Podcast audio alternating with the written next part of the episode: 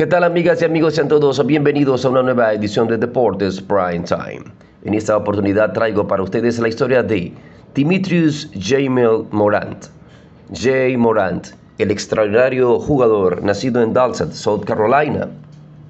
He tomado como referencia algunos extractos del periodista Ignacio Miranda, un trabajo realizado para la gente de Extrapase y que considero es extraordinario para poder desarrollar la historia de este magnífico jugador. Siéntanse cómodos y disfruten de una nueva edición de Deportes Prime Time, en esta oportunidad, como ya les dije al principio, con la historia de Jay Morant.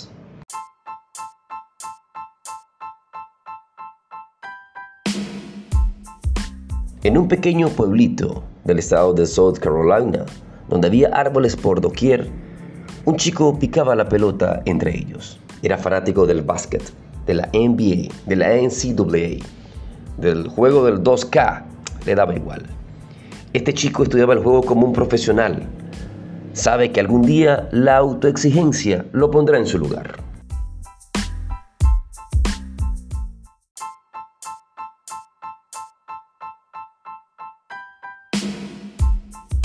Jay no se crió en la calle y su historia de vida no habla de abandonos, drogas, muertes ni peleas. No sufrió como la mayoría de sus pares. Jay lo tenía todo. Su universo era su familia. Lo otro no existía. A pesar de esa infancia cálida y tranquila, sí padeció otros tipos de problemas. Jay en el baloncesto era un don nadie en el mundo del deporte, tanto dentro o como fuera de la cancha. Tenía muy pocos centímetros como para poder aspirar a ser una fulgurante estrella de la NBA. Su personalidad era bastante cerrada y una figura en la que nadie podía descifrar que pertenecía a ese mundo. Cuando la gente piensa en las estrellas de la AAU, hay un estereotipo. Los chicos crecen jugando en gimnasios y viajando constantemente, sin experimentar la supuesta dureza de la experiencia en las canchas callejeras, compitiendo contra cualquiera y bajo muchos riesgos. La Amateur Athletic Union, AAU, sus siglas en español, es una de las más antiguas organizaciones deportivas de los Estados Unidos, que se dedica a la promoción y desarrollo del deporte amateur.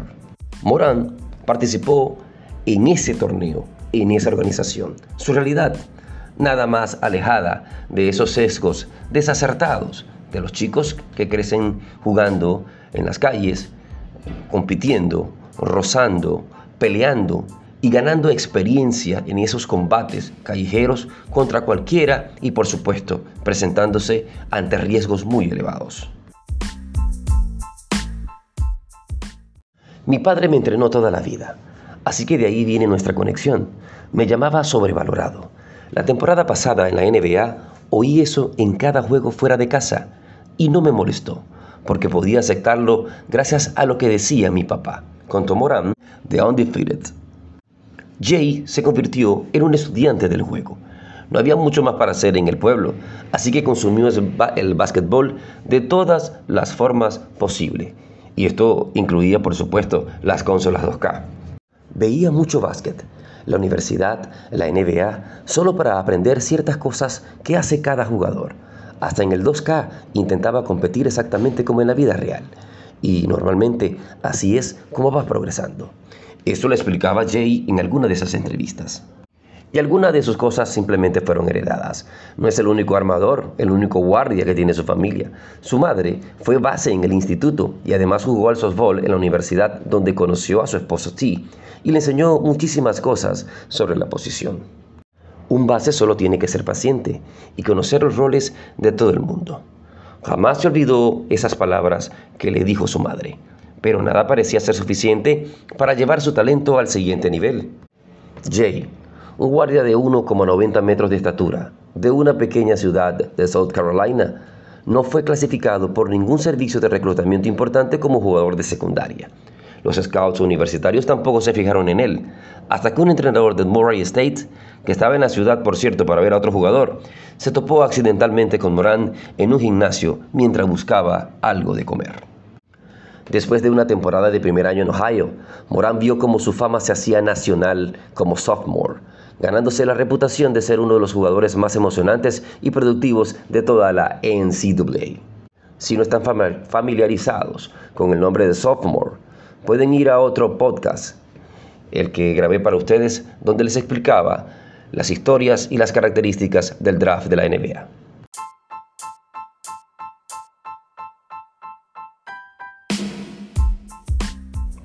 Cautivó a los jugadores y fanáticos de la NBA con sus espectaculares volcadas y hábiles pases. 24,5 puntos y 10 asistencias en ese lapso. El primer jugador desde que la NCAA comenzaba a registrar las asistencias en la temporada 83-84 en promediar al menos 20 puntos y 10 asistencias. Sus 331 entregas en la campaña fueron el sexto total más alto en la historia de la liga y llevó a los Racers, decimosegunda cabeza de serie, a la segunda ronda del NCAA Tournament.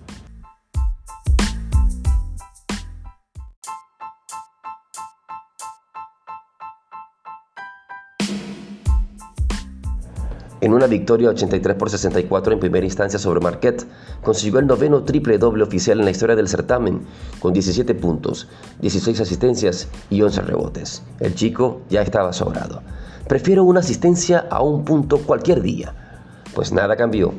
Sigue con la misma mentalidad aparentemente, aunque esta temporada 22-23 estaba un poco más dedicado a hacer sus canastos espectaculares cosa que ya nos tenía acostumbrado desde que llegó a la NBA. Pero este año esa marca de preferir una asistencia a cualquier punto en algunos ribetes de los encuentros no se está reflejando.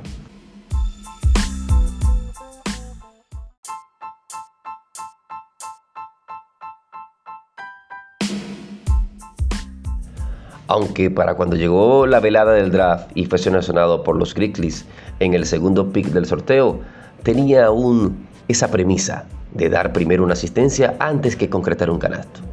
El 2 de julio firmó un contrato por dos temporadas de 17.897.040 dólares y al final de la campaña terminó siendo elegido el novato del año e integró por supuesto el quinteto ideal de rookies de esa temporada.